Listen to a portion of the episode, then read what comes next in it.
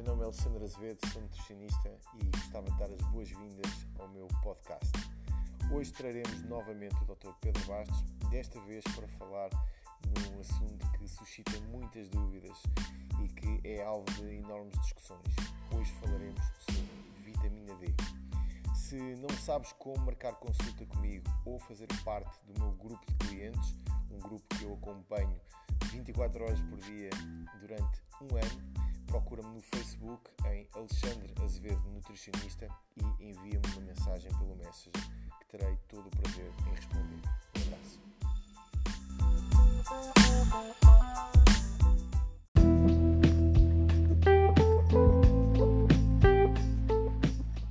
Quando perguntamos a alguém qual a coisa mais importante que podemos ter na nossa vida, a maioria das pessoas responde sem pensar: a nossa saúde.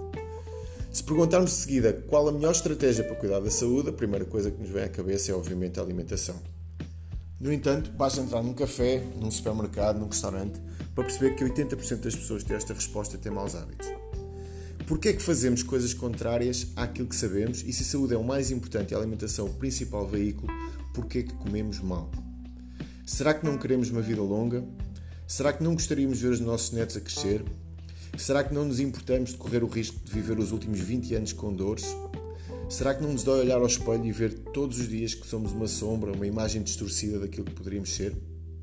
Então, qual o processo está por trás de tudo isto?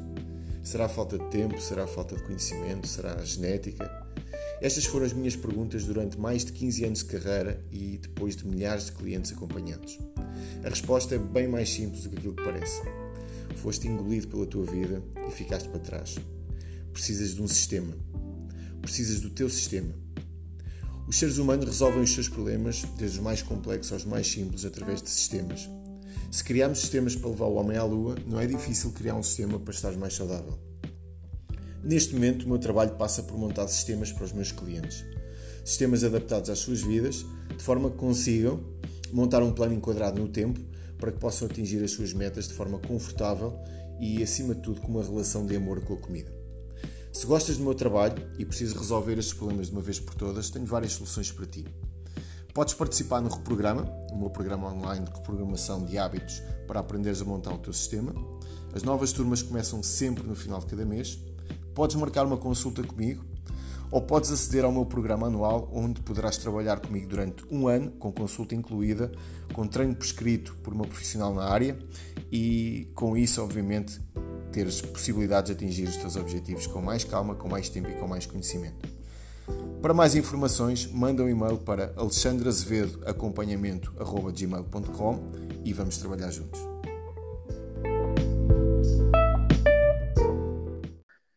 Olá, bem-vindos a mais um episódio aqui do, do meu podcast, Alexandre Azevedo, nutricionista, e hoje novamente teremos aqui o Dr. Pedro Bastos. E porquê? Para já porque foi o maior sucesso até agora dentro do, dos meus podcasts, portanto, o episódio número 5, onde ele fala sobre sono, tivemos milhares de reproduções em pouquíssimos dias e como não seria, uh, como seria de esperar, eu iria trazê-lo outra vez, desta vez para falar sobre um tema uh, extremamente polémico. Hoje vamos falar sobre vitamina D, portanto eu gostava que vocês ficassem então com a opinião de uma das pessoas que eh, mais me influencia na área da nutrição, alguém que dá palestras e cursos um pouco por todo o mundo. Portanto, muito obrigado por estares aqui, Pedro. Eh, hoje falaremos então sobre vitamina D. Muito obrigado, amigo, pelo convite. Diz uma coisa, Pedro, então vá, muito, muito fala sobre vitamina D, não é? É, uma, é um tema que está na, na, nas bocas do povo e que toda a gente fala, não só uh, alguns profissionais de saúde, mas também existe uma preocupação hoje das pessoas uh, pesquisarem, procurarem e, e verem quais os seus efeitos. Então, o que é que é vitamina D e, essencialmente, para que é que serve? A vitamina D é uma molécula, ou seja, uma substância que nós podemos ingerir a partir de alimentos, podemos ingerir a partir, obviamente, um suplemento, mas podemos também, e isso é que é, na minha opinião, mais interessante, produzir na nossa pele por ação da radiação solar, mais especificamente da radiação ultravioleta B. E esta substância, quando produzida ou quando ingerida, ela irá depois ter que ser convertida em outras substâncias que vão ser mais biologicamente ativas e que vão influenciar várias funções em muitas células, como por exemplo no intestino, onde vão facilitar a absorção de cálcio, como por exemplo nas células do sistema imunitário, onde vão ter um grande leque de ações. Então, inclusivamente, poderão influenciar a nossa capacidade de resposta a um agente infeccioso, como aquele que, à partida, estamos agora a sofrer, uhum. que é o, este coronavírus. Apesar de ainda haver muito pouca literatura científica sobre o papel da vitamina D ou de qualquer outro nutriente neste coronavírus em especial, sabe-se que a vitamina D influencia várias funções em células do sistema imunitário e, como tal, pensa-se que poderá também, obviamente, influenciar a nossa resposta perante este eh, vírus. E, além disso, sabemos que a vitamina D também tem um papel muito importante na prevenção de vários tipos de cancro. Tem um papel muito importante também na prevenção de doenças neurodegenerativas, como a doença de Alzheimer, a doença de Parkinson. Inclusivamente parece também estar relacionada com algumas doenças do foro psiquiátrico, como, por exemplo, a depressão e também parece ser que a deficiência de vitamina D poderá contribuir para a hipertensão e outras doenças cardiovasculares. E poderá também aumentar o risco de doenças autoimunes, em que o sistema imunitário, em vez de se limitar a atacar agentes externos, como por exemplo vírus, bactérias, começa a atacar o seu próprio hospedeiro, ou seja, começa a atacar o próprio corpo. Então, eh, as doenças autoimunes são, por exemplo, doença de Crohn, colite ulcerosa, doença celíaca, tiroidite de Hashimoto, que causa hipotiroidismo, esclerose múltipla eh, e artrite reumatoide, entre várias outras. Mais de 80 doenças já são classificadas como sendo autoimunes. E em várias dessas doenças, parece ser que a deficiência de vitamina D está envolvida. Então, a vitamina D de facto parece ter muitas implicações na nossa saúde. Agora, ela não é obviamente uma panaceia. Então, isto significa que, apesar de nós precisarmos de vitamina D para que tenhamos saúde, isto não significa que, a partir do momento em que nós já temos níveis adequados de vitamina D, ingerir uma maior quantidade vá ter benefícios adicionais. É engraçado, estás a falar de algumas coisas e, e, e, nós já falámos em privado horas sobre isso, mas eu acho que a maioria das pessoas não tem, não tem acesso a esse conhecimento e por isso é que eu trouxe hoje. Nós vivemos num país que aparentemente tem sol, não é? E tu falaste que uh, uh, o sol uh, tem um papel fundamental nos níveis de vitamina D. como é que em Portugal tanta gente tem déficit de vitamina D? Obviamente que o déficit não é, é só em Portugal, mas em Portugal é um é, é o sítio onde nós moramos e nós temos acesso mais ou menos ao que é que se passa e sabemos os dados. Porquê que há tanta gente com déficit de vitamina D sabendo que Portugal é um dos países com mais sol na Europa? Existem várias possíveis explicações para isso. Em primeiro lugar, é importante esclarecer que, apesar de Portugal ser um país com muito sol, nem todas as regiões do país têm, obviamente, a mesma vamos dizer assim, quantidade de sol. Então, o Sul é completamente diferente do Norte, como qualquer português que conheça o seu país sabe. E no inverno, a probabilidade de nós conseguirmos ter uma adequada exposição solar em algumas regiões do país, nomeadamente no norte do país, é, é reduzida, não é, não é elevada. No Sul já podemos ter uma maior oportunidade, por exemplo, no Algarve.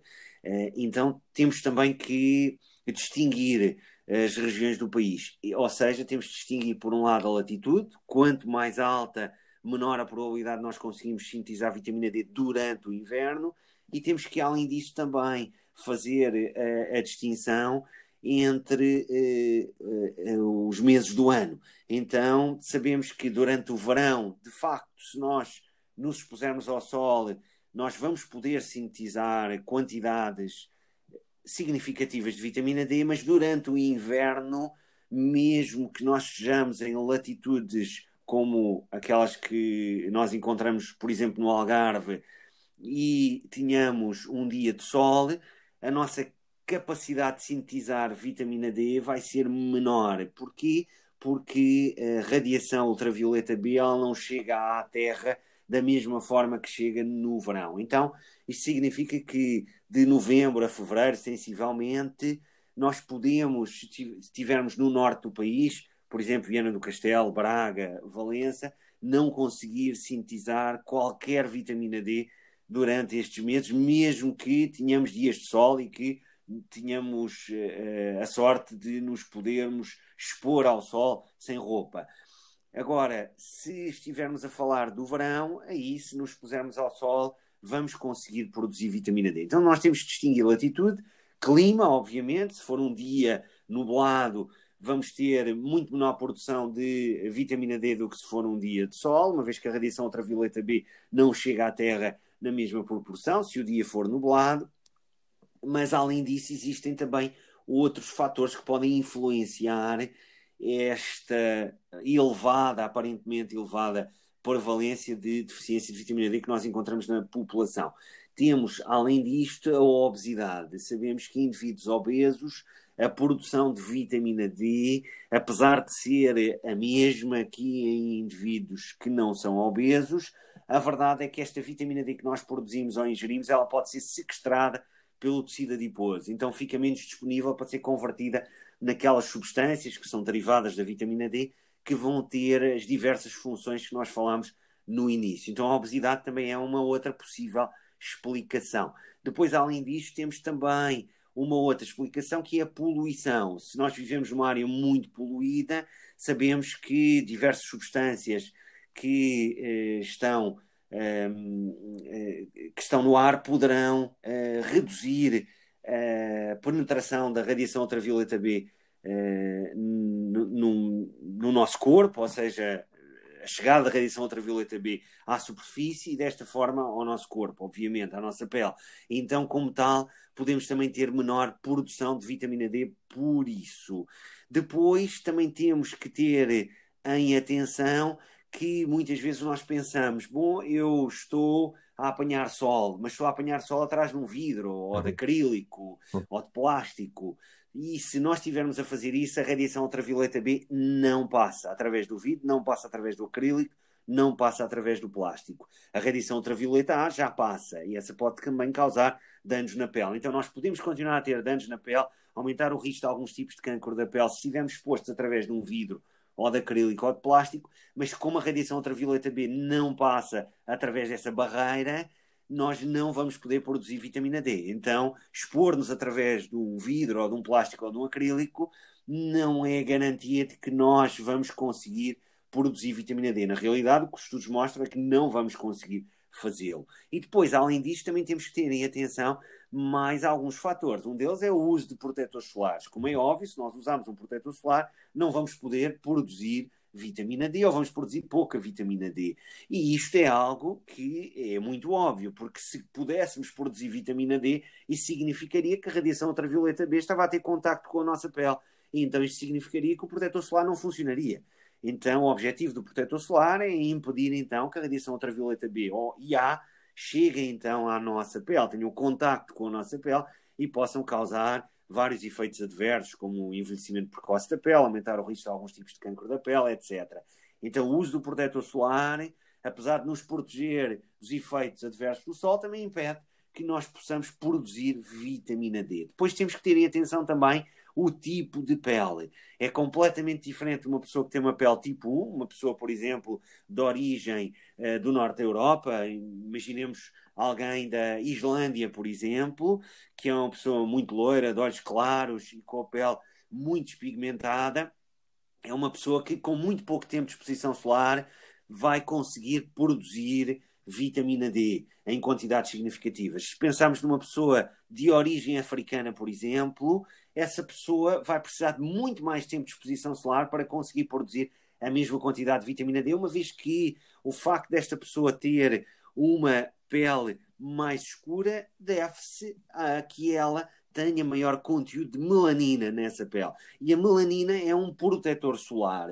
Então estamos a falar de pessoas que estão adaptadas para latitudes mais baixas caracterizadas por muita exposição à radiação ultravioleta B e A, então por isso estas pessoas adaptaram-se e, como tal, começaram a ter maior produção de melanina. Então elas têm mais melanina na sua pele e por isso têm uma cor de pele diferente e têm uma maior resistência, vamos dizer assim, ao sol, mas também vão precisar de muito mais tempo de exposição para conseguir produzir quantidades significativas de vitamina D. Já alguém do norte da Europa foi alguém que se adaptou para um, uma latitude elevada, onde durante muitos meses do ano não conseguia produzir qualquer vitamina D, e o que se pensa é que isso poderá ter levado a efeitos adversos, como raquitismo, que terá levado à morte, eh, por exemplo, no parto, porque se houver raquitismo, a mulher fica eh, com o canal eh, pélvico mais estreito, e então poderá morrer tanto a mãe como a criança durante o parto. E isso é uma pressão ambiental seletiva para que haja adaptações genéticas. E essas adaptações genéticas que ocorreram na Europa, mais especificamente no norte da Europa, incluem a despigmentação da pele e o cabelo loiro e os olhos azuis. Tudo isto é uma forma de se maximizar a capacidade de nós produzirmos vitamina D com a pouca radiação ultravioleta B que chega à Terra. Então, aí estamos a falar de alguém adaptado para pouco sol e no outro extremo estamos a falar de alguém adaptado para muito sol. Só que hoje, com a globalização, nós temos pessoas que estão adaptadas para um ambiente de, pouco sol, a viver em latitudes mais baixas, num ambiente caracterizado por muito sol. Temos o exemplo dos ingleses que imigraram para a Austrália e em poucos anos não houve adaptações ainda suficientes para que eles ficassem com a pele como nós encontramos, por exemplo, em pessoas que vivem em África ou nos aborígenes australianos, por exemplo, que também vivem uh, ali há muitos milhares de anos, há, há, mais de 50 mil anos, e como tal desenvolveram adaptações para lidar com esse ambiente caracterizado por muito sol. Então aí há mais incidência de alguns tipos de cancro da pele.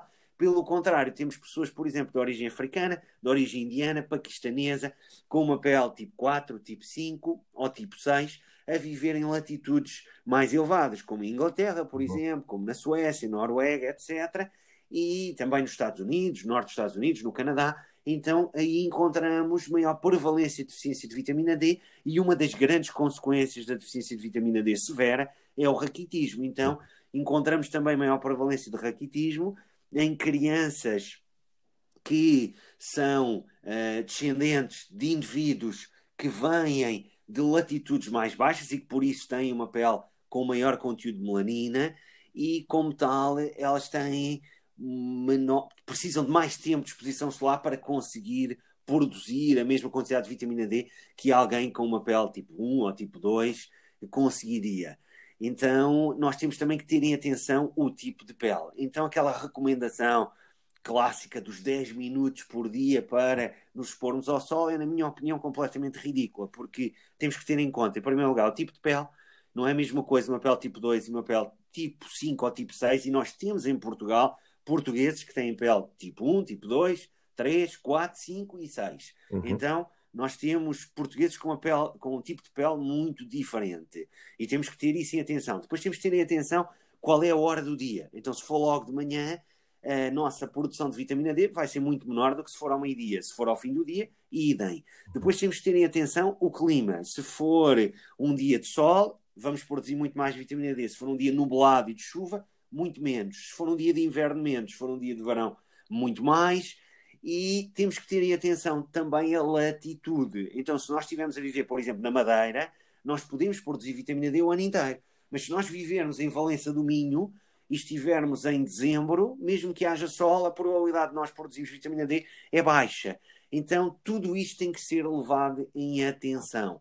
E eu penso que é por todos estes fatores que nós temos hoje uma aparente prevalência elevada de deficiência de vitamina D. E talvez por todos estes fatores que tu acabaste de dizer, é que existe tanta, tanta controvérsia, controvérsia em relação à vitamina D, porque uh, as recomendações simplistas acabam por não ter muitas vezes efeito algum, não é? E então, uh, como as recomendações simplistas não têm efeito algum e não existe um conhecimento profundo, é um pouco mais difícil, não é? Conseguir dar a volta a todos os fatores e entender o que é que, o que, é que poderá acontecer e, e quais é que são os fatores depois que fazem, que fazem a diferença. pegando já neste tema, e já falaste um pouquinho, mas acho que é importante esclarecer as pessoas em relação a isso, uh, e uh, a tal exposição solar e o cancro de pele. O que é que tu achas e o que é que tu recomendas? Bom, não há dúvida nenhuma do que, que o excesso de exposição solar aumenta o risco de alguns tipos de cancro da pele. Por exemplo, o cancro da pele não melanoma, nomeadamente o carcinoma basocelular, é causado pela radiação ultravioleta, ponto. Ou seja, excesso de sol causa carcinoma basocelular, que é um tipo de cancro da pele que normalmente não é letal. Isso não significa que o queiramos ter, como é óbvio, mas normalmente não é letal porque é detectado, eh, porque é visível, a lesão é visível e, e, e pode ser removido e normalmente eh, a mortalidade é muito baixa. Uh, agora, existe um tipo de câncer da pele que nos assusta a todos, que está no nosso imaginário, como o bicho-papão, e com razão, que é o melanoma maligno.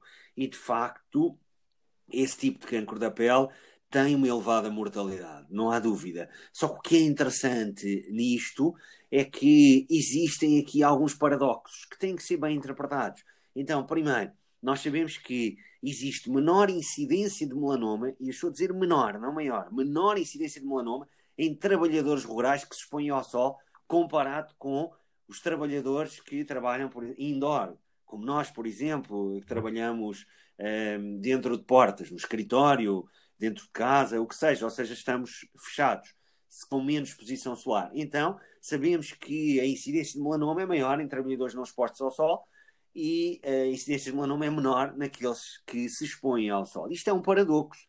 Então, se o sol leva ao melanoma, como é que isto é possível? Por outro lado, sabemos que a incidência de melanoma, em estudos epidemiológicos, se associa com menor exposição à radiação ultravioleta, não com maior. Sabemos também que a exposição solar regular, não excessiva, se associa a menor incidência de melanoma, e isso explica porque é que os trabalhadores rurais parecem ter menos incidência de melanoma do que aqueles que se expõem menos ao sol. Então, em que é que ficamos? Na realidade, este paradoxo pode ser interpretado da seguinte forma: os trabalhadores rurais e que se expõem ao sol, primeiro, não se expõem de forma excessiva, expõem-se de forma crónica, frequente e adaptam-se. Adaptam-se, ou seja, a pele começa a adaptar-se a essa exposição solar e ela não é excessiva. Nós não vamos encontrar trabalhadores, por exemplo, no verão, no Alentejo, a trabalhar à hora do almoço, a expor-se ao sol. Eles não vão fazer isso. Então, como é óbvio, estes indivíduos, eles procuram também trabalhar nos horários em que o sol não está tão forte. Então, também, obviamente, tentam afastar-se do Sol naquelas horas em que o mesmo é muito intenso e a radiação ultravioleta é muito intensa e, e, possa, e possa então, por esse motivo, causar vários efeitos adversos. Então eles evitam isso, mas expõem-se ao sol de forma regular, dia após dia. Então a pele vai se adaptando e eles expõem-se nos horários corretos e há uma e esta adaptação é muito importante. Pelo contrário, o que é que fazem os indivíduos como nós? Vamos dar o nosso exemplo porque nós também fazemos parte deste grupo. O que é que fazem as pessoas como nós, que trabalham durante a maior parte do ano sem se expor ao sol? Então, não se expõem ao sol durante a maior parte do ano, apresentam deficiência de vitamina D, sendo que a vitamina D parece ser uma das moléculas que pode ajudar a prevenir a, o, o melanoma. E, além disso, sabemos que quando expomos ao sol também produzimos outras substâncias. Para quem quer saber mais, produzimos, por exemplo, lumisterol e suprasteróis, entre outras substâncias que também parecem reduzir o risco de alguns tipos de câncer da pele, entre eles o, o melanoma. Então, as pessoas que se expõem ao sol regularmente produzem todas estas substâncias, vitamina D e estas que eu referi, além de produzirem melanina e por isso se adaptarem também essa exposição solar. Além disso, evitam expor-se ao sol nas horas de maior intensidade.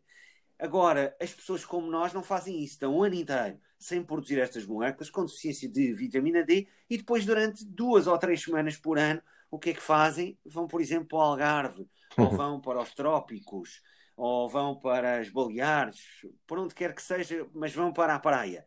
Vão se expor ao sol sem terem a mínima preparação para se expor ao sol. Então não se expuseram ao sol o ano inteiro, mas durante duas ou três semanas querem conseguir fazer aquilo que não fizeram em 11,5 meses. E o que é que isso normalmente tem como consequência? Queimaduras. Então, Uhum. grande parte de nós, no verão, tem queimaduras. E essas queimaduras associam-se ao maior risco de melanoma. Então, estas pessoas que se expõem ao sol de forma incorreta, expõem-se de forma excessiva durante um período curto do ano, são pessoas que não estão minimamente adaptadas, não têm uma produção contínua de várias moléculas que poderão ajudar a prevenir vários tipos de cancro da pele, como é o caso do melanoma, e por causa disto, elas poderão então vir a desenvolver um melanoma com muito mais facilidade do que um indivíduo que se exponha ao sol de forma adequada, que é expor-se de forma frequente, evitando os períodos em que o sol está mais intenso, mas fazendo isto diariamente, ou a maior parte dos dias da semana. E isto é aquilo que nós deveríamos fazer e é o que fizemos sempre ao longo da nossa evolução. E eu comparo isto um pouco ao exercício físico. Então, se tu tiveres alguém que é completamente sedentário, não faz exercício há 10 anos e de repente decide ir correr uma maratona, não conseguirá, mas decide ir correr 10 km, Uhum. o que é que tu achas que vai acontecer a essa pessoa decidir correr 10 km depois de ter estado 10 anos sem fazer qualquer tipo de exercício? Praticamente nem andava a pé. Em princípio, o ganha um bilhete para ficar na cama durante uma semana. E o que é que vai dizer? Que É, o exercício é muito mau. Sim, claro, faz mal e, e dá cabo das articulações.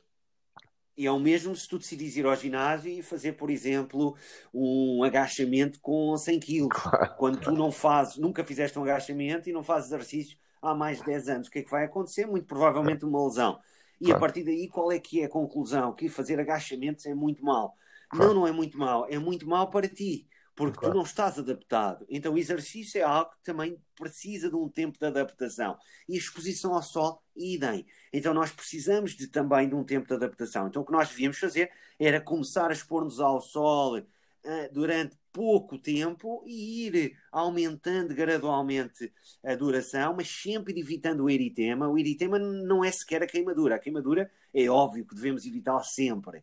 Nunca devemos ter uma queimadura, mas o eritema é quando nós temos a pele ligeiramente irritada, por exemplo, quando temos a pele hum, cor-de-rosa no dia seguinte. Então nós devíamos ficar abaixo do tempo necessário para ter um eritema. E se fizermos isso, e fizermos isso de forma crónica, nós podemos produzir vitamina D e obter vários outros benefícios que o sol tem, pois o sol dá-nos muito mais do que só vitamina D. Uma pergunta que eu acho que também faz sentido. Ahm, cada vez que o nutricionista e os nutricionistas em Portugal não podem, eh, para já, prescrever análises, portanto, eh, tem que haver sempre um pedido eh, ao médico para que essa análise seja, seja facultada. Cada vez que se faz isso, existem muitas das vezes alguma descrença em relação à importância de medir eh, os níveis de vitamina D.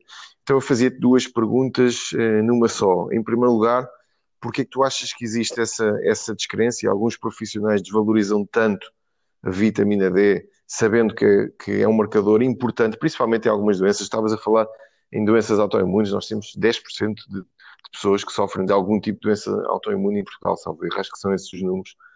Portanto, estamos a falar de um, de um problema gravíssimo. E, e, em segundo lugar, queria te perguntar também uh, se uh, devemos pedir apenas a vitamina D, a vitamina D3, qual é que é o, o tipo de, de, análise que devem ser pedidas ao médico e a sua interpretação? Então, em primeiro lugar, respondendo à tua primeira pergunta, a descrença é algo que eu compreendo, uma vez que existem vários ensaios clínicos aleatorizados, controlados por placebo, em que não se eh, observou efeitos significativos da vitamina D em várias doenças e em vários marcadores. Então, isso levou a que muitos médicos e nutricionistas e outros profissionais de saúde deixassem de estar entusiasmados com a vitamina D. Houve um grande entusiasmo inicial quando se começou a descobrir que a vitamina D em células e em modelos animais tinha uma série de funções e quando se começou também a, a encontrar associações entre um status adequado ou inadequado de vitamina D e um menor ou maior risco, respectivamente, de várias doenças. Só que depois os ensaios clínicos, que são a melhor forma de evidência científica, não mostraram os efeitos que se pretendiam. Não é que todos eles tenham encontrado isso, mas muitos deles não encontraram. Então, as revisões sistemáticas e as meta-análises, em que juntamos os dados dos melhores ensaios clínicos, os cumprem os, os, os melhores critérios, um, não mostram que a vitamina D parece então influenciar vários marcadores e reduzir o risco de várias doenças ou melhorar uma determinada doença. E aqui existem várias coisas a terem que ser, eh, na minha opinião, esclarecidas. Apesar disso ser eh, válido e eu conhecer esses estudos e entender então essa posição, eu não concordo com ela. E não concordo com ela pelo seguinte: respeito quem, obviamente, a segue, porque baseia-se em evidência científica para o fazer, mas eu não concordo. E não concordo pelo seguinte: porque, primeiro, nem todos esses estudos tiveram em consideração os valores de vitamina D nos indivíduos que foram suplementados. Isso é algo muito importante. Se nós tivermos alguém que tem uma grande deficiência de vitamina D e tivermos alguém que tem níveis adequados de vitamina D, dar uma determinada dose de vitamina D vai ter efeitos completamente diferentes em cada um desses indivíduos, mas estão todos colocados no mesmo saco. Depois o que nos interessa é a média. Então, isto é um dos problemas e pode ser uma das explicações para o porquê alguns destes estudos não terem mostrado eh, efeitos. Então, nós precisamos de dar uma dose que tem que ser personalizada de acordo com os valores que nós apresentamos de vitamina D neste momento.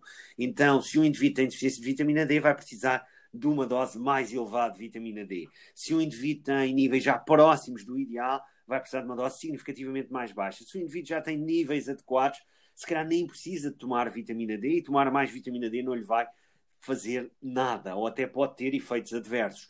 Então nós precisamos sempre de individualizar. Segundo lugar, então é importante esclarecer que as doses não são sempre adequadas.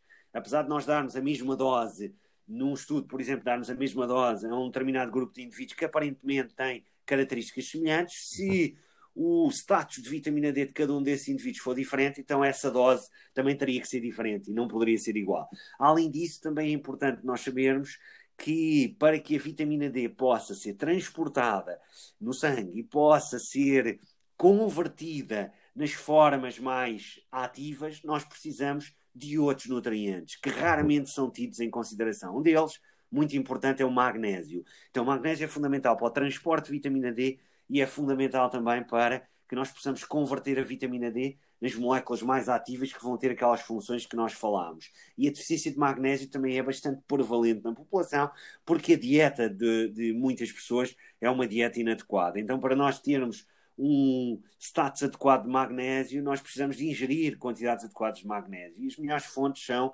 algumas sementes, como sementes de abóbora, sementes de sésamo, várias oleaginosas, como amêndoas, nozes, etc. E também leguminosas e hortaliças. Estas são as melhores fontes de magnésio. Se a nossa dieta não incluir estes alimentos, então a probabilidade de nós termos deficiência de magnésio aumenta. E isso vai comprometer também a eficácia da vitamina D e pode explicar, em parte, porque é que estes estudos não encontraram, então, os efeitos eh, que se esperava encontrar. Por outro lado, precisamos também de vitamina B2.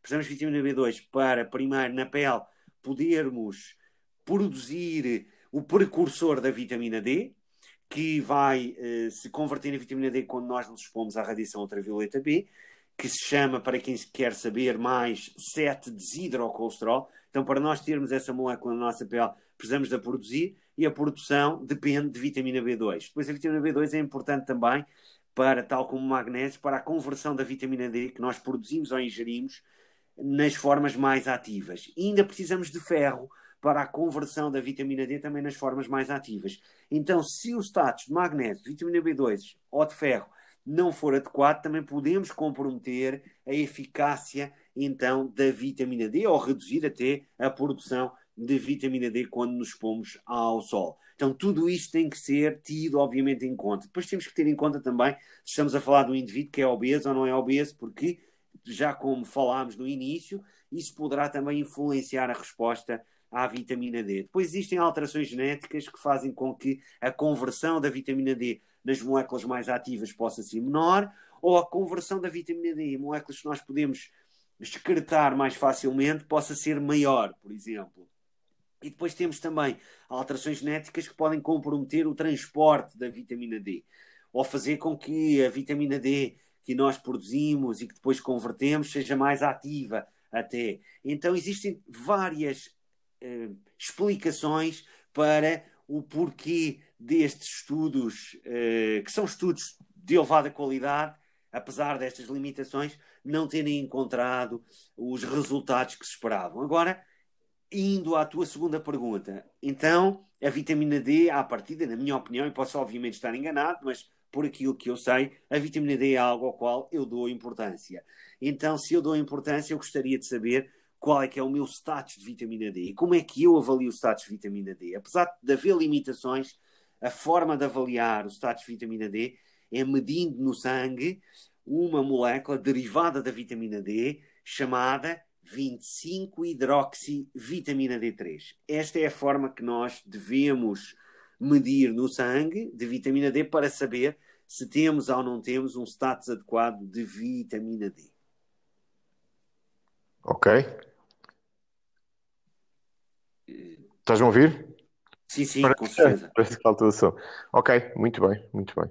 E nós sabemos que existe realmente uma, uma deficiência uh, de 25-HD, isso é uma das coisas que se vê rapidamente em consulta e, e, e, é um facto. E realmente é engraçado quando se, come, quando se começou a falar nisso. Eu lembro, eu tu e o André falávamos nisso há uns 12 anos, mais ou menos.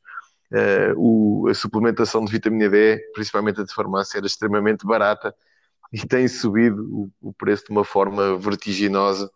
Eu acredito, talvez pela lei da oferta e da procura, não sei, acho que há, provavelmente as pessoas hoje estão mais, uh, estão mais uh, predispostas a, a, estudar um pouco sobre saúde, então chegam rapidamente uh, à conclusão que poderiam fazer alguma suplementação, mas depois é o que estás a dizer, né? se não tiver adequada, ou terá um efeito nulo, se for em excesso, poderá não ter um efeito positivo, e mesmo que exista um déficit, se, esse, se essa suplementação não for adequada, provavelmente também não vai ser corrigido com, com muita facilidade. Exatamente, é exatamente isso. E além disso, acho eu que ainda temos também que considerar que a vitamina D ela pode ter efeitos adversos e para nós minimizarmos os efeitos adversos da vitamina D ou evitá-los, nós também precisamos ter em conta outros nutrientes como claro. por exemplo o magnésio, mais uma vez, e como a vitamina K. Uhum. E precisamos também de ter em atenção o próprio cálcio. Então, se nós tivermos uma dieta muito alta em cálcio, isso também poderá fazer com que a suplementação com vitamina D mais facilmente possa produzir efeitos adversos. Se tivermos uma dieta muito baixa em cálcio, isso também vai influenciar a resposta à vitamina D. Então, nós temos que pensar que os vários nutrientes interagem entre si. E esta visão que vem uh, da, da, farmacologia, em que um nutriente é como um fármaco e devemos estudá-lo dessa forma. Então, a um grupo de indivíduos damos este nutriente e a outro grupo damos um placebo e vamos ver a resposta, tal como nós vemos para um medicamento.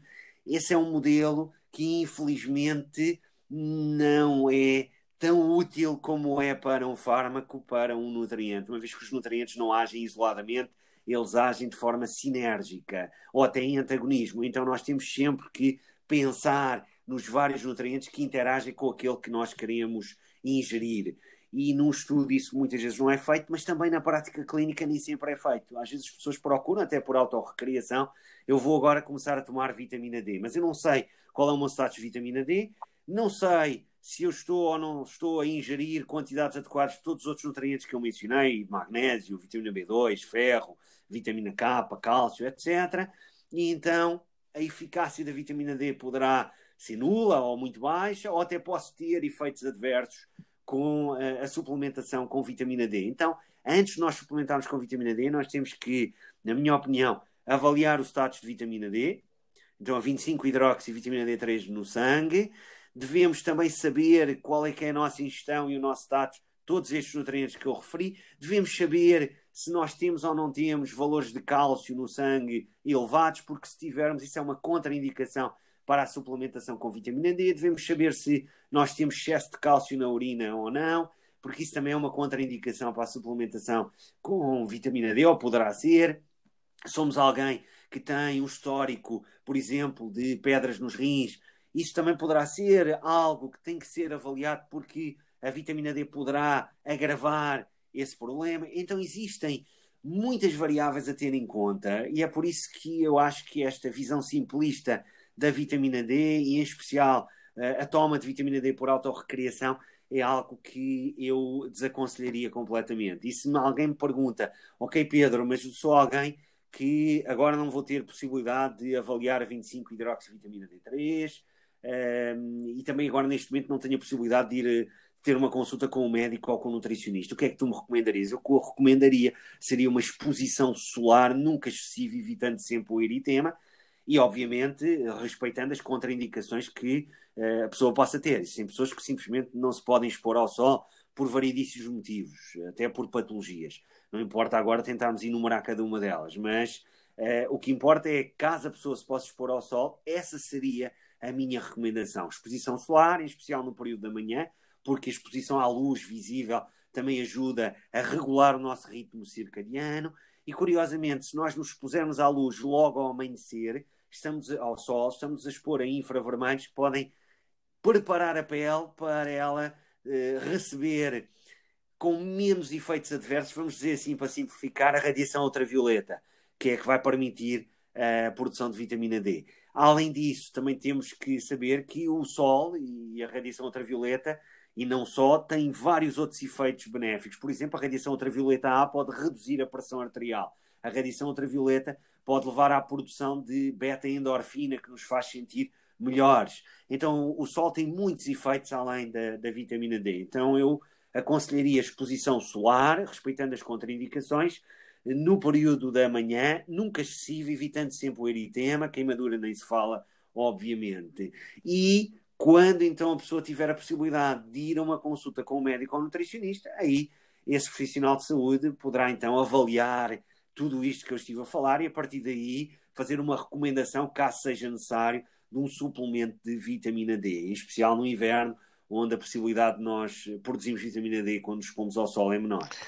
Bem, acho já respondeste aqui à, à minha última pergunta, que era quais é que seriam então as considerações finais as tuas recomendações acho que já ficaram aqui uh, bem, bem patentes. Tens alguma coisa que queiras acrescentar? O que eu acrescentaria é que nós não devemos olhar para os nutrientes como um fármaco, eles não são um fármaco, são substâncias que nós precisamos ingerir para que o normal funcionamento das nossas células possa ocorrer. E quando nós não as ingerimos e temos então deficiência, esse normal funcionamento vai ser comprometido. Isso pode a longo prazo levar a um aumento do risco de várias doenças e pode produzir também sinais e sintomas. E então, quando nós corrigimos a deficiência desse nutriente, nós temos uma alteração desses sinais, desses sintomas e temos uma redução do risco de doenças. Mas isso não significa que o nutriente A, B ou C previna a doença A, B ou C. Isto significa que a deficiência desses nutrientes pode aumentar o risco de uma determinada doença. E isto é algo para mim muito semelhante à atividade física. Nós associamos o exercício físico a algo muito benéfico. Então, praticar exercício físico previne o risco de muitas doenças. Mas na realidade é ao contrário. Não praticar atividade física é que aumenta o risco de várias doenças, porque nós estamos adaptados para praticar atividade física. Então, dizer que vitamina D previne várias doenças ou que praticar exercício previne várias doenças é o mesmo que dizer que não fumar faz bem. Isto, obviamente, de uma forma exagerada, como é óbvio. Uh, mas é uma analogia que permite que as pessoas entendam melhor. Nós precisamos de ingerir aqueles nutrientes diariamente ou frequentemente, precisamos de praticar atividade física também frequentemente. Quando não o fazemos, vamos ter consequências adversas. Então, os nutrientes não são fármacos e eles agem entre si. E, por último, gostaria de dizer que o sol não nos dá apenas vitamina D. Então, nós não podemos colocar o sol numa cápsula. Então, isto significa que a suplementação com vitamina D pode ser uma alternativa nos meses de inverno porque não conseguimos produzir vitamina D ou quando nós não temos possibilidade de nos expor ao sol, pelos motivos que sejam, mas nunca vai conseguir reproduzir todos os vários efeitos que o Sol tem no nosso corpo. E devemos sempre também olhar para o Sol como uma, hum, uma, uma moeda com duas faces. Então, por um lado, o Sol tem muitos efeitos que eh, podemos dizer que são benéficos, ou seja, influencia a nossa normal fisiologia, e sempre foi assim porque nós temos um longo historial em termos evolutivos de contacto com o Sol, mas em excesso vai ter muitos efeitos adversos. Vai levar ao aumento do risco de vários tipos de cancro, vai levar a envelhecimento precoce da pele, vai causar imunossupressão e vários outros efeitos adversos. Então nós devíamos ter exposição ao sol, mas evitando sempre o excesso. Não querendo entrar em grandes polémicas, mas uh, tanto eu como tu conheces muita gente que sai de casa com o protetor solar já, já colocado, certo? E que passa. Sim, que nem sequer se expõe ao sol. Nunca. Uh, Nunca. E, e, e, é um e, há, e, existem muitas recomendações, mesmo de profissionais de saúde, que, que chamam a, eh, a atenção pela importância de, de passar protetor solar uh, mesmo antes de sair de casa e sem, sem ter qualquer tipo de exposição. Portanto, isso acho que com a nossa conversa de hoje, acho que ficou, ficou pelo menos mais ou menos explícito qual é que é a opinião e, e, o que é que nós poderíamos fazer então para melhorar de forma natural o status de vitamina D e, caso o status de vitamina D não esteja uh, correto, de que forma é que depois se poderá uh, adequar. Pedro. Já agora dizer-te, oh, Alexandre, já agora dizer-te, já que falaste nisso, que nós nos expormos, expormos braços e pernas. Uhum durante metade do tempo necessário para no dia seguinte termos essa pequena irritação da pele, permite produzir à volta de 3 mil unidades internacionais de vitamina D3. Então nós não precisamos também de ter uma grande exposição solar para conseguirmos produzir vitamina D. E, eh, como eu disse, então, nós o que devemos fazer é expor-nos ao sol, evitando sempre eh, expor-nos naquelas Eu acho que, nos devíamos, que devíamos evitar expor-nos nas horas de maior intensidade. Um, a questão é que se tu tens muito pouco tempo, então expor-te nas horas de maior intensidade faz com que tu possas expor durante muito pouco tempo e ainda assim produzir vitamina D. Mas o ideal era que nós conseguíssemos ter algum tempo para praticar atividade física, relaxar e ter exposição então à luz e, e ao sol. Um, e isso o ideal era que o fizéssemos no, no período da manhã. Depois, se nós quisermos ir para a praia ao meio-dia, à uma, duas da tarde, e ficar lá na praia, e nós temos que nos proteger, como é óbvio, colocar roupa, chapéu, protetor solar, ou seja, temos que nos proteger. Não vamos ficar expostos ao sol às duas da tarde durante duas horas, como é óbvio, não é? Então, isso, eh, mesmo para indivíduos com uma pele com mais melanina, isso vai ter efeitos adversos. Então, nós devemos ser conscientes e ter bom senso. E neste caso, o bom senso diz-nos que não nos expormos ao sol tem muitas consequências adversas, e há vários estudos a mostrar isso. Agora, expor-nos de forma excessiva também. Então, apesar de existirem hoje vários estudos a mostrar eh, ambos espectros, ou seja, pouca ou excessiva, a verdade é que o bom senso já nos disse isso ao longo de muito tempo e devíamos confiar um pouco mais nele. Perfeito. Pedro, muito obrigado pela tua presença. Uh, mais uma vez, tendo em conta que algumas das, dos nossos, das pessoas que vão ouvir este podcast não ouviram o primeiro onde tu falas sobre a importância do sono, onde é que as pessoas te podem encontrar? Hoje em dia podem me encontrar no, no Instagram mais facilmente, Pedro Carreira Bastos. É onde eu hoje em dia vou publicando algumas informações. Não faço diariamente, mas vou lá colocando mais do que em outras redes sociais. E, e, pronto, e é isso. Espero que tenham gostado. Grande abraço, Pedro. Temos que combinar então uma almoçarada agora quando passar o Covid. E vemos então no próximo, ou no próximo podcast. Um abraço. Muito obrigado. Um grande abraço, amigo. Obrigado. Obrigado a